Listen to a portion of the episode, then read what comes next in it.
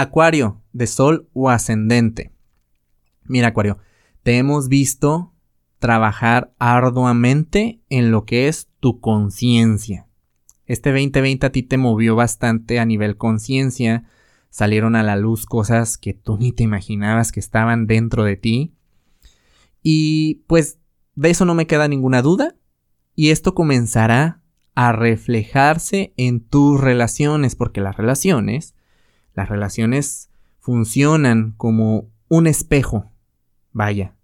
Entonces ahí es donde vas a empezar a verte reflejado o reflejada. Y al mismo tiempo pues trabajando tus relaciones.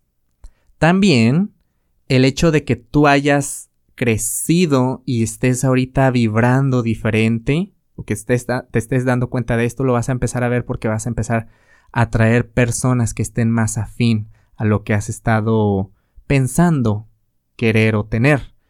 Eh, conversación, y esto viene mucho de una conversación con pasada, presente, o potencial pareja o socio.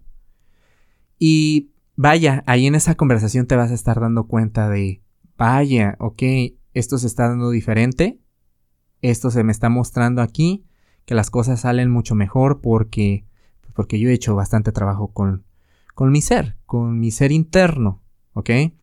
Esta plática con socio pareja eh, también se puede ah, presentar algo un tema a cerrar. Se va a poner sobre la mesa, pero es a cerrar. Y esto no quiere decir que se acabe esta relación, sino para dar el siguiente paso.